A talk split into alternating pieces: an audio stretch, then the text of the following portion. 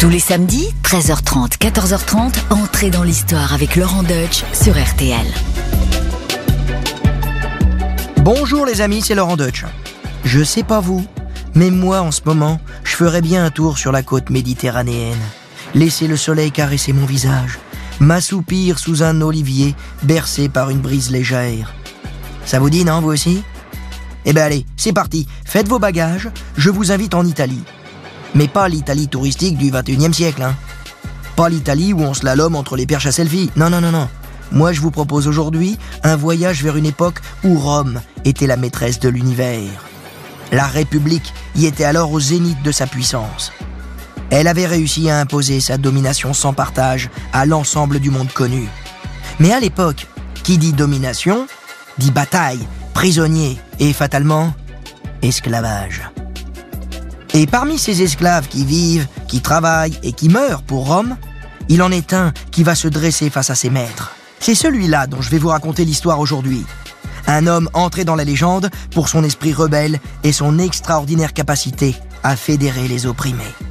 Cet homme, c'est Spartacus. Sa lutte et son exemple, en plus d'inspirer les cinéastes, vont inspirer des millions d'hommes et de femmes dans le monde, même 2000 ans après son existence. Laissez-moi donc vous raconter aujourd'hui le combat du juste contre l'injuste, le combat de la liberté contre l'oppression, le combat de l'esclave contre le maître. Entrez dans l'histoire sur RTL. RTL, entrez dans l'histoire. Avec Laurent Deutsch.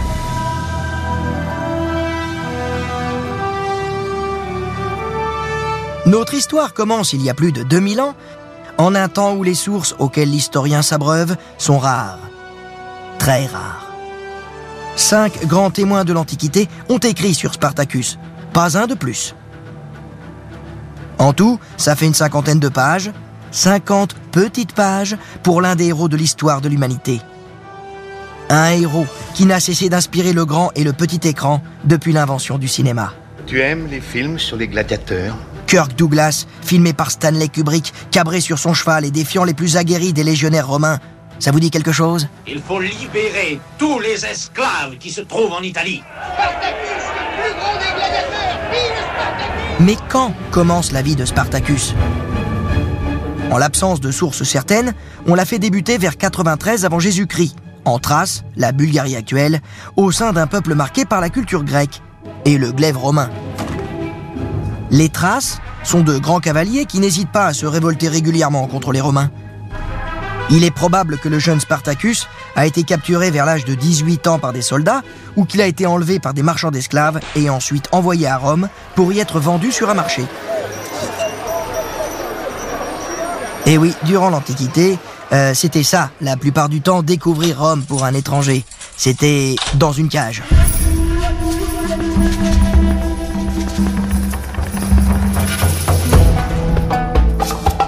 À Rome, le voici acheté par un marchand de gladiateurs. Curieux métier, me direz-vous, hein? Mais les combats de gladiateurs sont des spectacles très prisés par le peuple comme par les élites romaines. D'ailleurs, certains gladiateurs sont réputés dans toute la péninsule et même au-delà. Leurs combats sont suivis par une population avide d'audace et de cruauté, de ruse et bien sûr euh, de sang. Alors, en gros, durant l'Antiquité, un marchand de gladiateurs, c'est un producteur de spectacles qui peuvent rapporter gros. Et très vite, Spartacus va s'avérer être une précieuse recrue. Le marchand qui l'a acheté possède une école de gladiateurs à Capoue, dans la région de l'actuelle Naples. Spartacus y est désormais un gladiator, comme on dit en latin. Il n'est d'ailleurs pas venu seul. Le grand historien Plutarque nous raconte qu'il a une femme qui le suivra toute sa vie. On l'a dit prêtresse du culte de Dionysos, alors très répandu, un culte oriental consacré au dieu du vin et de la fête. Cette femme, dont on ne connaît pas le nom, n'est pas à proprement parler la femme de Spartacus, puisqu'un esclave ne peut juridiquement pas se marier. Enfin, femme ou compagne, peu importe. Spartacus a à ses côtés une personne qui saura lui donner la force et le courage d'aller au bout de sa destinée. car Spartacus est d'évidence doté de belles qualités. Il est naturellement très fort, il est courageux, il a le don d'entraîner les hommes et par-dessus tout, il est intelligent. Croyez-moi, les Romains vont rapidement s'en rendre compte.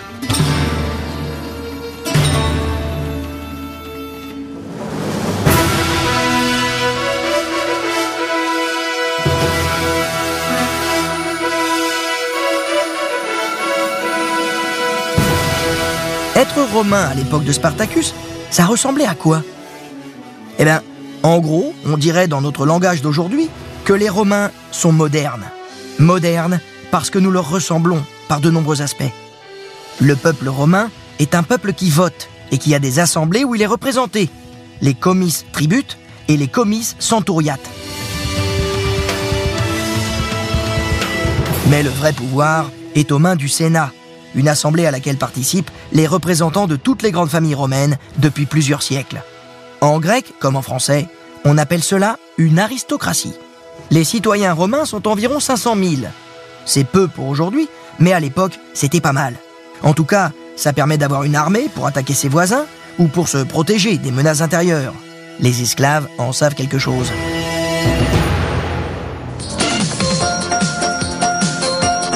L'unité combattante de l'armée romaine, c'est la Légion, qui comprend 5000 hommes répartis en 60 centuries. Donc si mes calculs sont bons, ça fait environ 80 soldats par centurie. Ce qui est quand même pas très malin, parce que quand on dit centurie, moi évidemment je pense au chiffre 100. Donc on se dit bah ça fait 100, bah non, ça fait 80. Enfin si mes calculs sont bons. Écoutez, si un prof de mathématiques peut m'adresser un courrier à RTL pour confirmer ou infirmer ce que j'ai dit, je lui en serais très reconnaissant. Alors j'en étais où? Ah oui, J'en étais à nos soldats romains. On va maintenant un petit peu les définir et les décrire physiquement. Chaque soldat dispose d'un équipement de grande qualité. Il possède un casque, une longue cuirasse et un bouclier. Ses armes, ce sont une courte épée et un javelot, le fameux couple Gladius Pilum. Vous l'imaginez mieux maintenant? Mais surtout, le soldat romain, il est discipliné, il est organisé, Logistique, tactique, stratégie, ordre de marche, construction chaque soir d'un camp, rien n'est laissé au hasard pour favoriser la victoire. Et en effet, avec les Romains, la victoire est souvent au rendez-vous.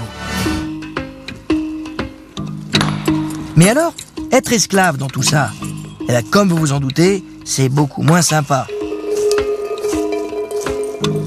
Alors déjà, il faut savoir que certains esclaves naissent à domicile. Ainsi, le fils d'une esclave est automatiquement esclave. Et ce, quel que soit son père. Très pratique pour renforcer le personnel de la maison. D'autres personnes deviennent esclaves après une condamnation par les tribunaux. En effet, un créancier peut tout simplement se faire rembourser sa dette en vendant celui qui lui doit de l'argent. Mais évidemment, la source principale de l'esclavage, la matière première, c'est la guerre un soldat fait prisonnier finit souvent comme esclave. Et comme Spartacus, il finit sur un marché, vendu au plus offrant comme n'importe quel produit. Les esclaves sur ces marchés peuvent venir du nord de l'Europe, de l'Égypte ou d'autres contrées orientales.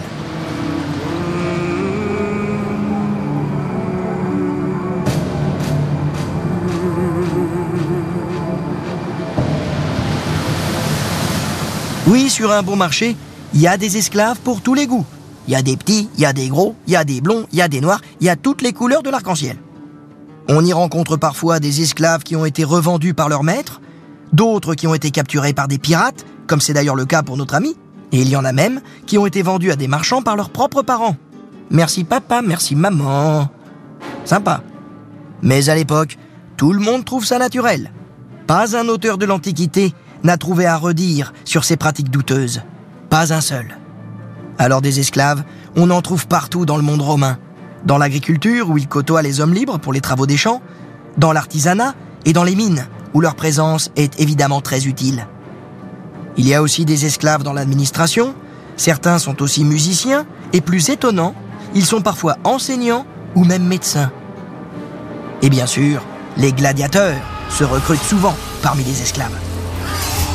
Surentraînés au maniement des armes, leur rôle et d'assurer un spectacle grandiose dont les Romains raffolent. Mais dans le cas de Spartacus, c'est bien au-delà des arènes que son talent va s'exprimer.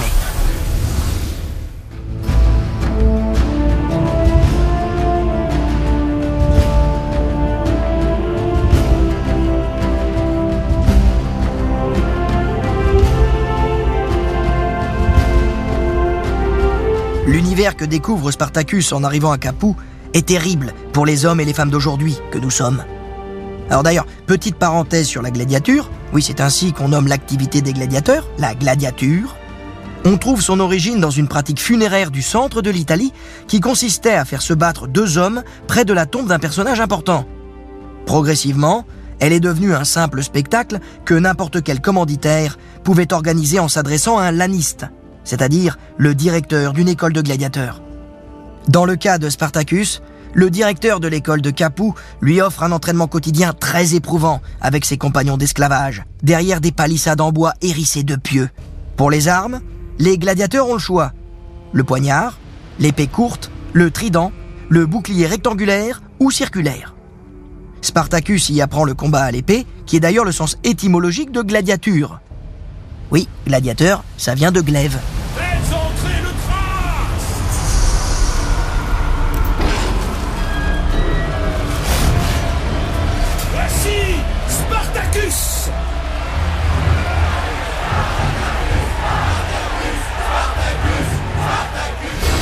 Fois dans l'arène, le combat se déroule jusqu'à ce que l'un des deux adversaires soit hors de combat. Soit il est mort, soit il est blessé, soit il est épuisé. Et le combat est en général très rapide. 3 ou 4 minutes maximum.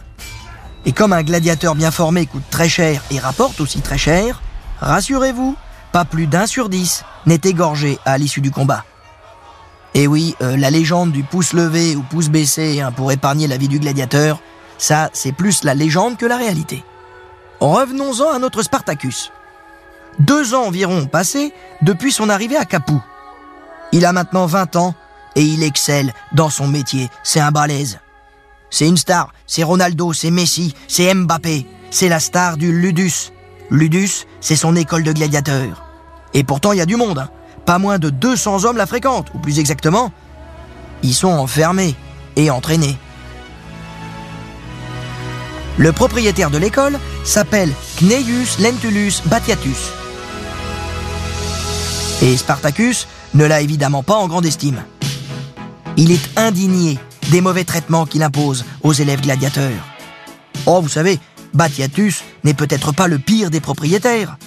Mais Spartacus a le sens de la justice, c'est sa vertu cardinale. Il n'admet pas son sort, lui, l'homme libre qui a été capturé pour être asservi. Un beau jour, après une provocation de trop, Spartacus explose. C'est le point de départ de son destin exceptionnel. Avec 70 de ses compagnons, il lance la révolte. Ce qu'il se passe dans sa tête à ce moment-là, nul le sait. Aucun historien de son temps n'a su le raconter. Mais d'évidence, il y a chez lui une envie irrépressible de liberté. Et surtout, un féroce sentiment de révolte contre le système esclavagiste.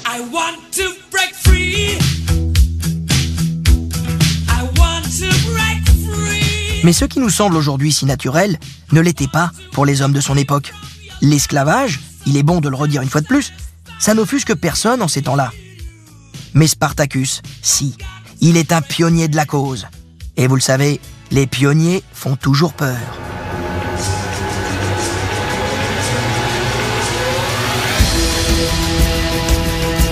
Pour s'évader, Spartacus et ses compagnons de révolte s'emparent d'instruments de cuisine et arrivent, avec ses armes improvisées, à se faire ouvrir la porte de leur école caserne.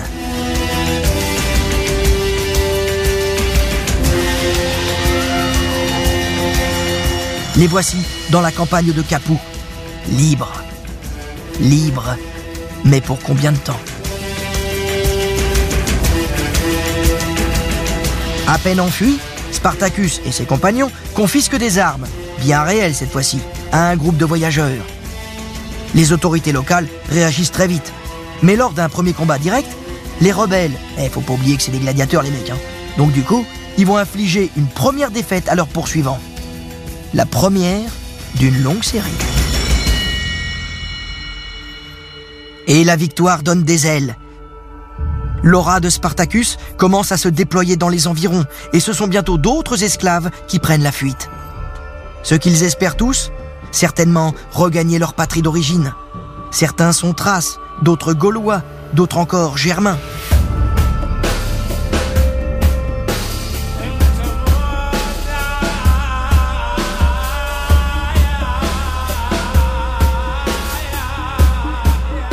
À Rome, bizarrement, la réaction est très passive.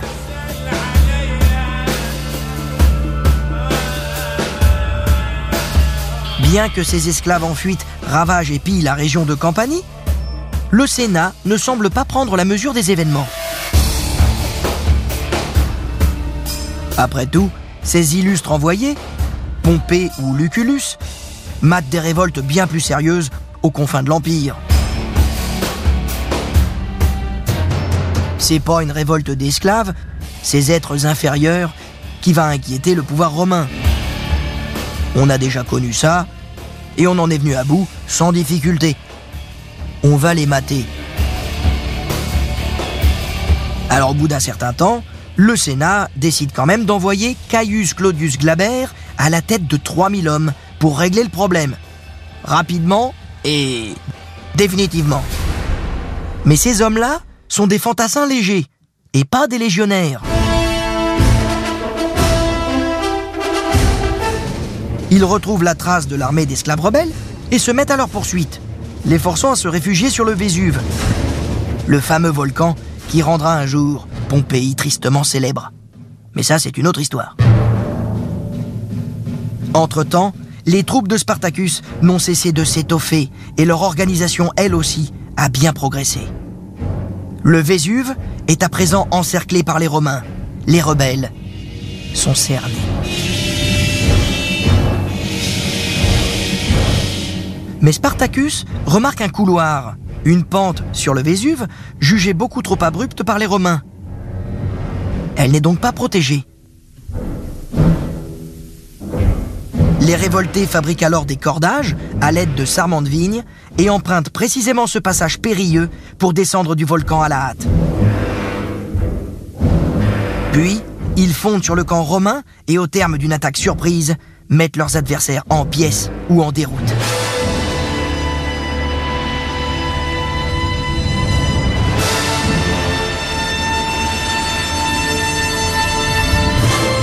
Deux fois, Spartacus a humilié les Romains.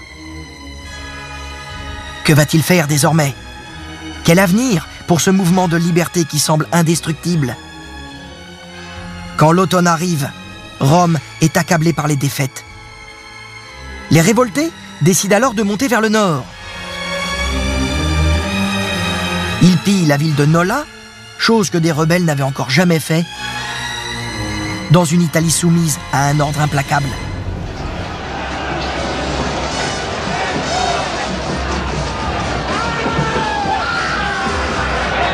Après ce coup de force, les esclaves se ravisent et reprennent la direction du sud, probablement pour recruter des hommes.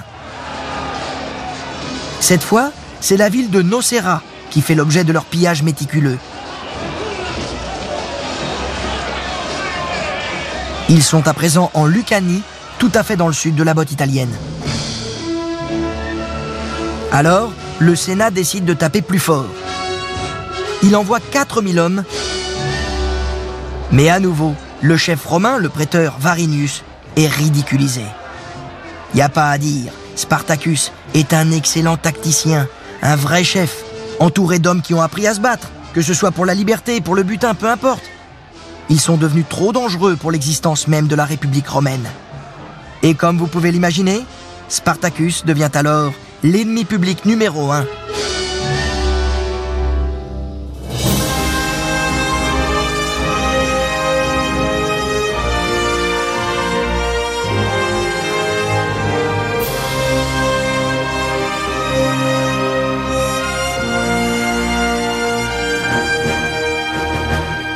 Le Sénat romain ne peut plus se voiler la face.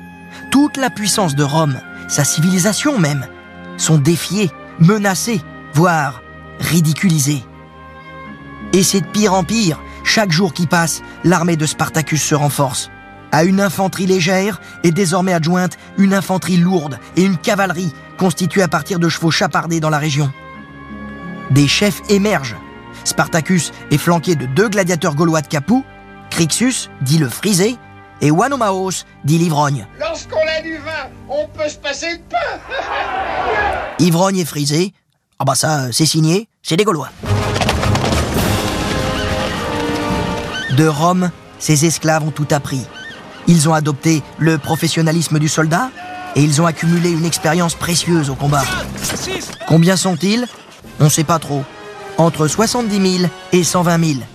Ça fait une sacrée fourchette. Je dirais même plus, un sacré coup de fourchette, puisqu'on parle de Gaulois. hein. Ça, euh, le coup de fourchette, chez les Gaulois, c'est bien connu. Ça manque de sanglier et de cervoise ici. Bon, l'appétit vient en mangeant. Mais ces hommes ont deux faiblesses. D'abord, ils manquent de moyens pour organiser un siège, et ils n'ont ni marin ni bateau pour les aider à quitter l'Italie par la mer. Nous voici au début de l'année 72 avant Jésus-Christ. Et c'est à ce moment précis que le vent de la liberté commence à tourner.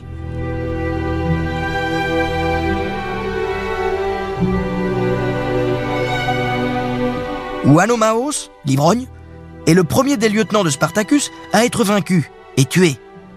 Puis, c'est le tour du frisé, Crixus, qui perd la vie aux côtés de 20 000 de ses soldats. Spartacus lui organisera de spectaculaires funérailles accompagnées de sacrifices humains. 300 captifs romains seront alors mis à mort. À l'automne 72, Spartacus a compris qu'il ne pourra jamais prendre Rome et que la fuite par la mer lui est interdite. Son sort semble scellé. En plus, le Sénat a décidé de l'écraser une fois pour toutes. Il a trouvé son homme, le Sénat, celui qui sera taille à anéantir la rébellion des esclaves.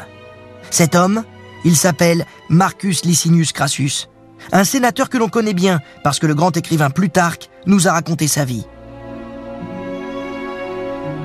Vous avez lu Plutarque? Ah bah ça c'est un tort. hein. Je vous recommande notamment Vie parallèle, il y a 4000 pages, mais c'est passionnant. Ne jamais remettre à plus tard la lecture de Plutarque. Alors, en attendant, il faut que je vous raconte un petit peu qui était Crassus. Oui, j'accepterai toutes les missions que le Sénat voudra bien décider de me confier. La garnison de Rome se tient prête. Crassus, il approche des 43 ans, ce qui en fait un homme mûr pour l'époque. On dit de lui qu'il est le Romain le plus riche qui ait jamais existé. Son ambition est également sans limite. Et ce qui manque à sa carrière politique, c'est une belle victoire militaire. Spartacus va donc fournir à Crassus l'occasion inespérée de s'acquérir les faveurs du Sénat et du peuple de Rome.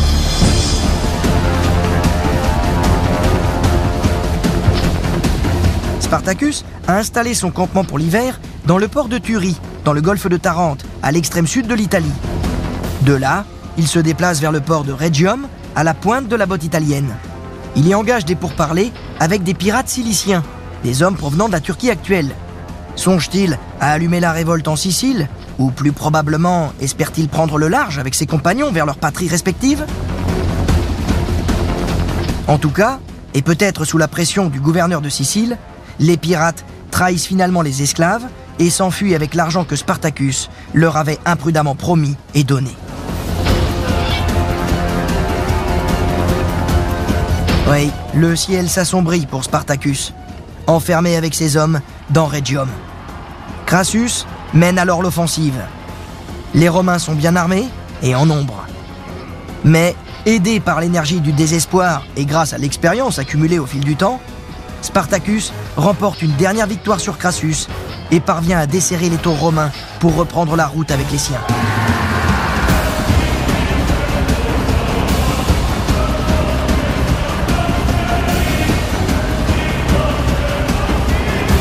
Mais c'est à présent une bête aux abois.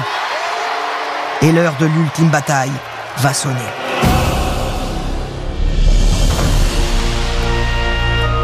On ignore le lieu précis où elle s'est déroulée, mais certains historiens la situent entre le port de Turie et Metaponte, dans le golfe de Tarente. En cas de défaite, ils mourront. En cas de victoire, les esclaves pourraient peut-être embarquer pour prendre le large, mais à détail près, ils n'ont toujours pas de bateau. De toute façon, pour le moment, l'heure n'est pas à la fuite. Il faut vaincre ou périr.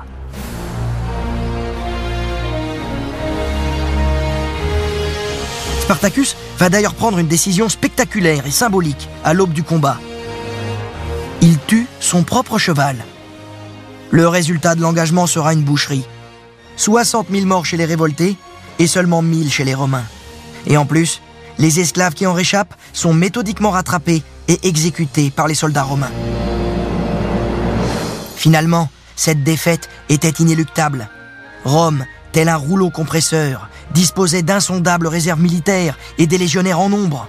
Le déséquilibre devenait trop grand entre les troupes de rebelles et les forces régulières massives de la République romaine.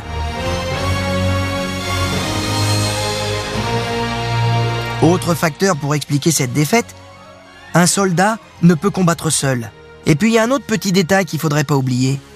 C'est que pour qu'une révolution fonctionne, il faut le soutien massif, total de la population. Or, aussi curieux que ça puisse paraître, la majorité des esclaves étaient en réalité très attachés à leurs maîtres. Ces maîtres qui leur garantissaient un revenu et un toit. Il faut donc que vous imaginiez que la grande majorité des esclaves d'Italie est restée en dehors de cette rebelle épopée, par peur des représailles, par peur d'une aventure condamnée à l'échec. Peu d'esclaves au final suivirent Spartacus.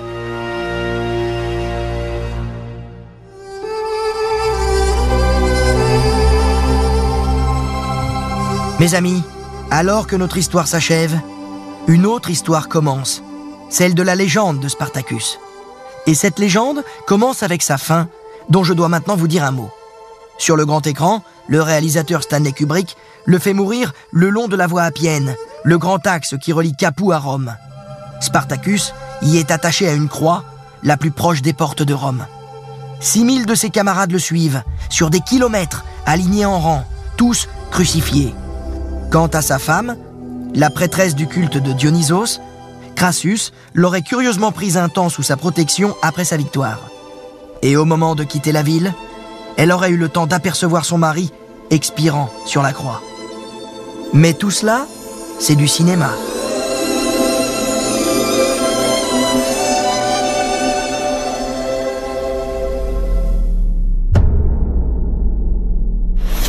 Dans la réalité, Spartacus aurait été blessé à la cuisse par un javelot.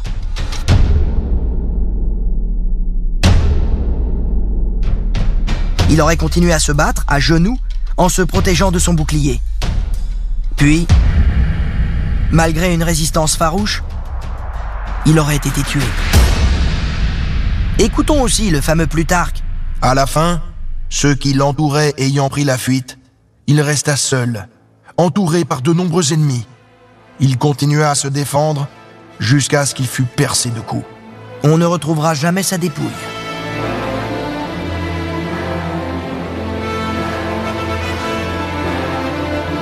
Une fin qui laisse planer un mystère, et quoi de mieux qu'un mystère pour faire naître une légende?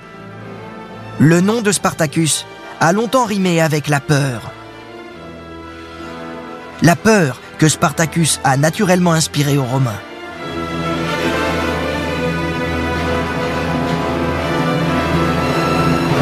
Longtemps, ils vivront avec une forme de honte d'avoir été ainsi mis en échec par une horde d'esclaves. Cicéron le racontera très bien. Et comme je vous l'ai déjà dit, pas un auteur latin ne nous dira du bien de Spartacus.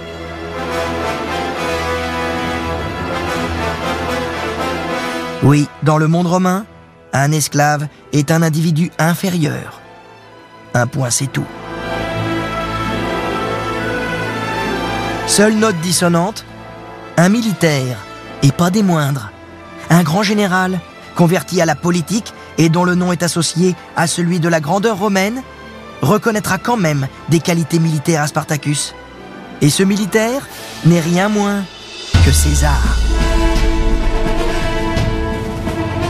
Alors, rendons à César ce qui est à César, et à Spartacus ce qui est à Spartacus, à savoir d'avoir été un très grand soldat, qui fut à l'origine d'une légende merveilleuse. Car le combat de Spartacus était perdu d'avance. Comment de simples esclaves révoltés auraient-ils pu abattre la puissance de Rome?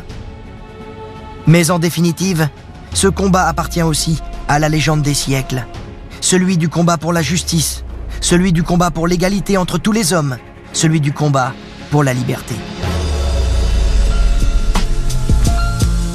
Et même si Spartacus a simplement voulu se libérer de ses chaînes, il reste une figure qui à un moment de notre vie peut nous inspirer, nous indiquer que l'on peut changer les choses et renverser l'ordre établi.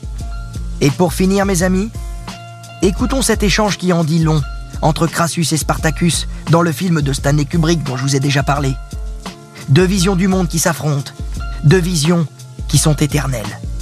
Crassus, Je vous promets de faire une nouvelle Rome, une nouvelle Italie et un nouvel empire. Je vous promets la destruction de l'armée d'esclaves et la restauration de l'ordre sur toute l'étendue de nos territoires. Spartacus, Il faut libérer tous les esclaves qui se trouvent en Italie. Ne vaut-il pas mieux être un homme libre parmi ses frères que d'être le plus riche citoyen de Rome, engraissé par le travail des autres? Et entouré d'esclaves Je sais que nous sommes tous frères. Et je sais que nous sommes libres. alors à bientôt, Spartacus.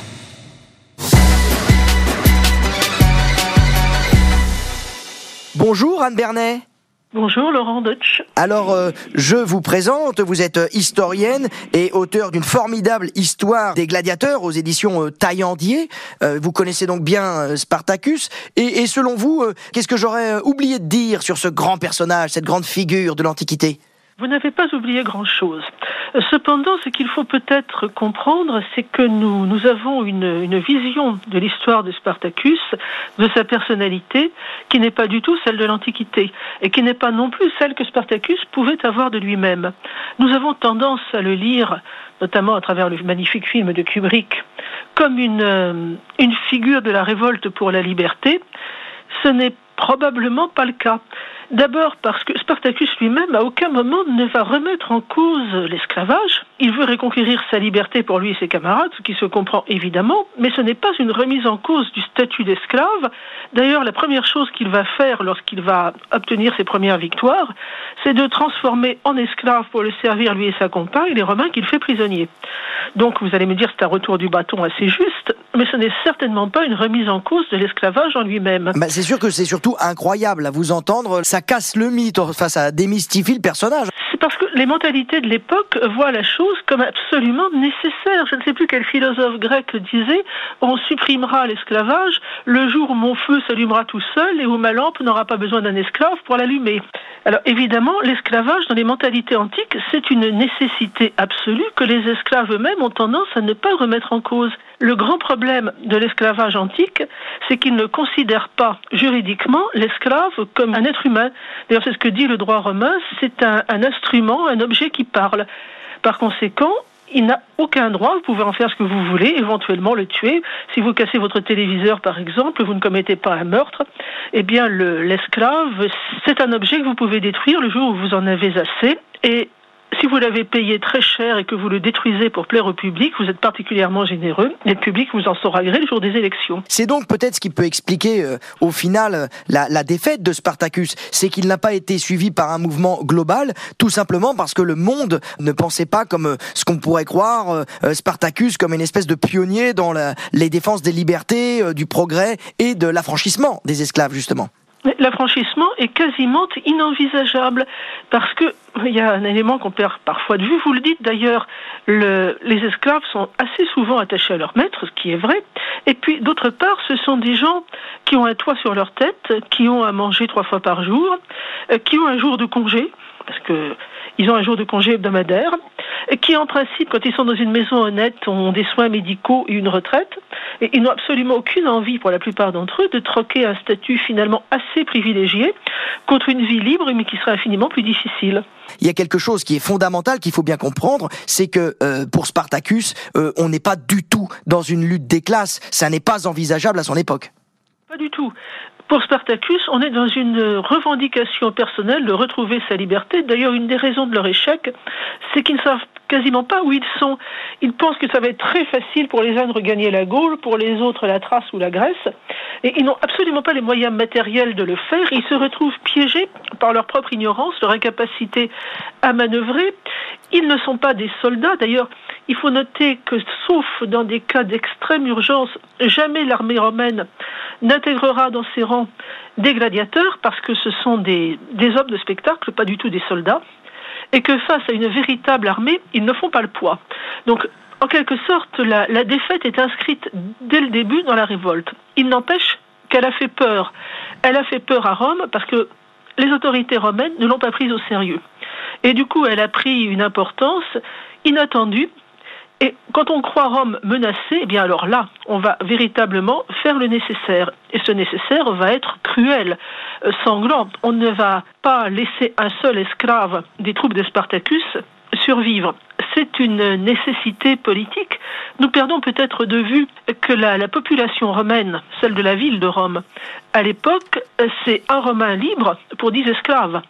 Imaginez un peu à quoi ressemblerait la situation si ces, ces centaines de milliers d'esclaves se soulevaient. On va donc en faire en sorte, une fois pour toutes, de leur couper toute envie de se révolter contre leur maître. Et voilà en quoi le- l'histoire de Spartacus sera contre-productive euh, pour les, les esclaves. La législation va se durcir de manière considérable. On va même voir cette injustice totale qui n'apparaîtra pas telle. Un esclave qui porte la main sur son maître, à plus forte raison un esclave assassin, entraîne la mise à mort de toute la, la c'est-à-dire de toute la, maisonnée, de tous les esclaves de la maison, quand bien même il serait totalement innocent du crime. On comprend bien, quand on sait que la peine de mort pour un esclave, c'est la crucifixion, que ce soit extrêmement dissuasif. D'ailleurs, dans la suite de l'histoire de Rome, à part une ou deux insurrections extrêmement localisées au niveau des cols de gladiateurs de province qui seront étouffés dans l'œuf, on ne reverra plus jamais une guerre servile. Eh bien, merci Anne, c'était tout à fait passionnant. Et euh, je rappelle, pour ceux qui voudraient en savoir plus, que euh, vous êtes auteur d'une histoire des gladiateurs aux éditions Taillandier. Entrez dans l'histoire. Laurent Deutsch sur RTL. Et voilà, entrer dans l'histoire, c'est terminé pour cette semaine. Alors merci d'avoir écouté cet épisode. Je vous donne rendez-vous vendredi prochain pour un nouveau personnage, un nouveau destin hors du commun. À la semaine prochaine. Et en attendant, merci pour votre fidélité. Portez-vous bien. N'hésitez pas à en parler autour de vous hein, et surtout à vous abonner et à nous noter en nous laissant plein d'étoiles et puis de commentaires sympas. De toute façon, les commentaires pas sympas, on les efface. Donc ça sert à rien de vous fatiguer.